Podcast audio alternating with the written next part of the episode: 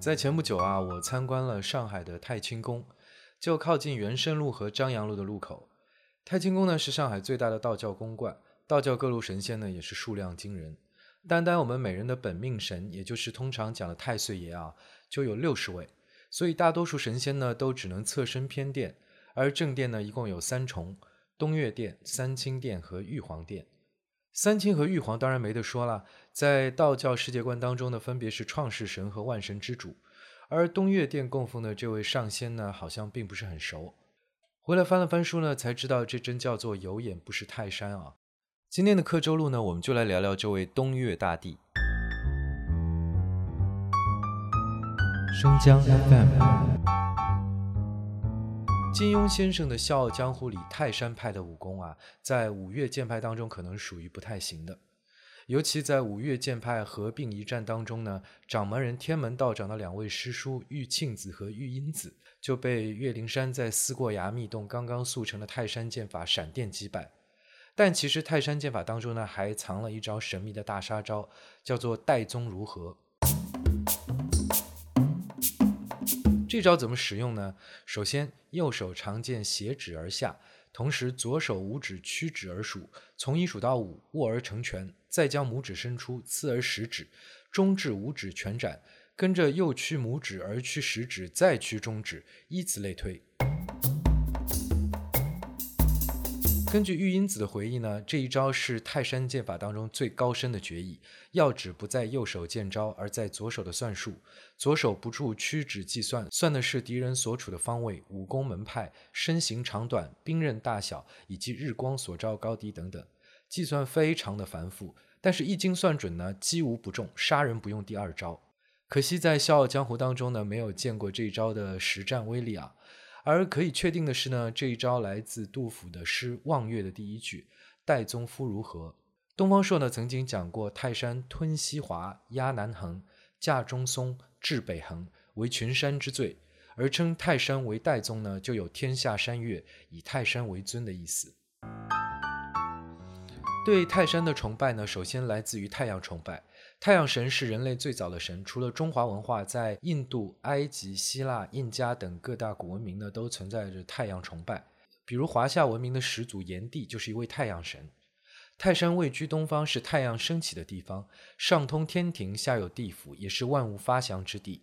今天的泰山风景区呢，就分为三层，以岱庙为中心的人世间，泰安城西南蒿里山的阴曹地府，南天门以上的仙界天府。关于东岳大帝的身世来历呢，有各种说法。比如有的说呢，东岳大帝是三皇五帝当中的太昊伏羲氏；也有说呢是盘古的后代。而《封神演义》当中呢，姜子牙将伐纣兴周的领军人物黄飞虎封为东岳泰山天齐仁圣大帝。因为《封神宇宙》是风靡中华大地四百多年的大 IP，深入人心，所以相当一部分的东岳庙里供奉的就是黄飞虎的塑像。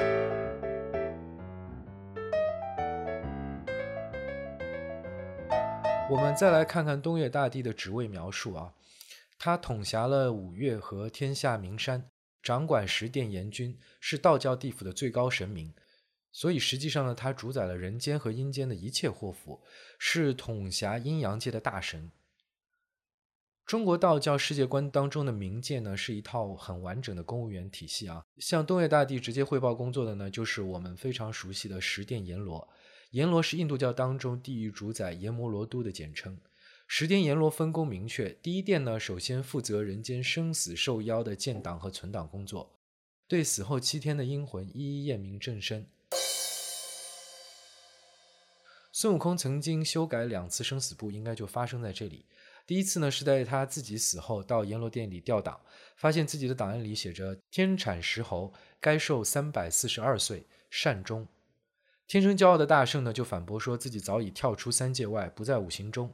接着暴力损毁了个人生死档，为自己的生命值呢开了没有上限的作弊。第二次呢，是为取经路上布施供奉了一万名僧人的寇大善人。大圣呢再访地府，这次是和阎罗王有商有量的为寇大善人加了十二年的阳寿。话说回来啊，第一殿的手续还没有完。店里呢有一台叫做夜镜的设备，可以调取阴魂生前的所有善行恶业的全部数据，及时演算出每位阴魂的善恶比。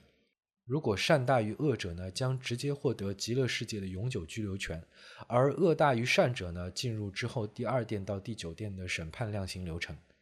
第二殿到第七殿分别在死后第二个七天到第七个七天过堂，第八殿和第九殿的过堂时间呢，分别是死后百日和周年。这八个殿分管不同的罪业，而不同的罪业呢，也将发往不同的地狱惩处。最厉害的呢，也就是第九殿掌管的无间地狱。也就是阿鼻地狱，无间就是永受苦难，没有间断，每天要反复死生一亿次，刑期在百亿年之久，相当于科学家预测的太阳的寿命。以人间岁月来说呢，就是永世不得超生了。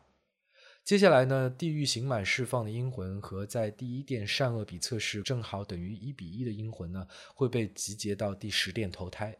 第十殿给所有的投胎候选阴魂记录注册之后呢，每月一次备份给第一殿。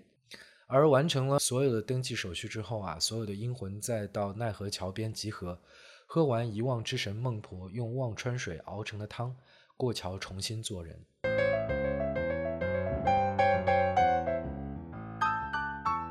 泰山交接天地，融汇死生。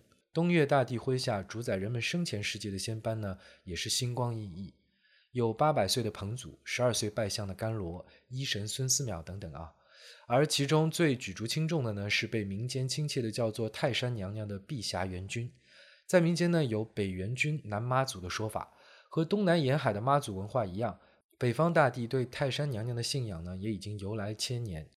在明清以来呢，他们在民间文化当中的重要性呢，更是超出了西王母。并且全面承接了西王母回应，比如次子啊、家族兴旺啊、远游平安啊、长寿福禄、趋吉避凶、婚嫁美满等等祈愿的职能。在老北京呢，有五顶八庙之说。八庙呢是指皇家敕建的庙宇，既有皇家祭祖的太庙，也有喇嘛庙、雍和宫，甚至有祭祀孔夫子的文庙。而五顶呢，全都是供奉陛下元君的庙宇。五鼎的意思呢，就是这五座庙里供奉的碧霞元君呢，直接复制了泰山顶上娘娘庙里的泰山娘娘。所以虽然都在平地呢，但是无异于在泰山顶上祈愿。二十世纪初的时候啊，全北京城大概有近千座寺宇庙观，包括佛教、道教、天主教、伊斯兰教各种宗教的寺院观堂，也有祭拜历代帝王的祠庙，还有各司专职的火神庙、药王庙、关帝庙等等。其中娘娘庙的数量呢，就占到了百分之五，而所谓的五顶娘娘庙呢，就是由明清两代皇家出资重建，民间香火最盛的五座娘娘庙。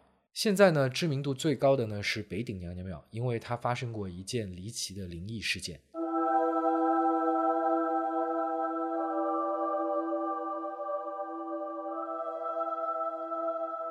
二零零四年啊，为了建造鸟巢和水立方。计划拆除位于北京城中轴线北延长线上的北顶娘娘庙。在八月二十七日下午三点，建筑工人刚刚拆掉两扇庙门之后呢，突然就出现了一股黑色的风柱，风柱高七八米，直径三四米，席卷了整个水立方工地。怪风把工地围栏四周的铁皮卷起十几米高，几十米高的不锈钢旗杆拦腰折断，三栋可以抵抗七级风的工地宿舍瞬时坍塌，整个建设工地被夷为平地。风柱在盘旋二十分钟之后渐渐消失，现场呢有四十四名工人受伤，后来诊断伤势呢主要是骨折，没有严重的内伤。另外两位工人在现场失去了心跳，宣布死亡。但在送医之后呢，竟然奇迹般的恢复了生命体征。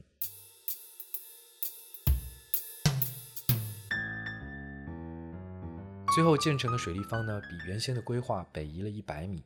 二零零六年，朝阳区政府对北顶娘娘庙进行复建，建成山门、二重殿、钟鼓楼以及东西配殿。修缮之后的北顶娘娘庙呢，成为北京民俗博物馆分馆。博物馆对北顶娘娘庙的导览看板当中有一段是这么写的：它位于奥运主场馆区内，与国家体育场、国家游泳中心毗邻，形成了古典与现代相辉映的场景，是人文奥运精神的重要体现。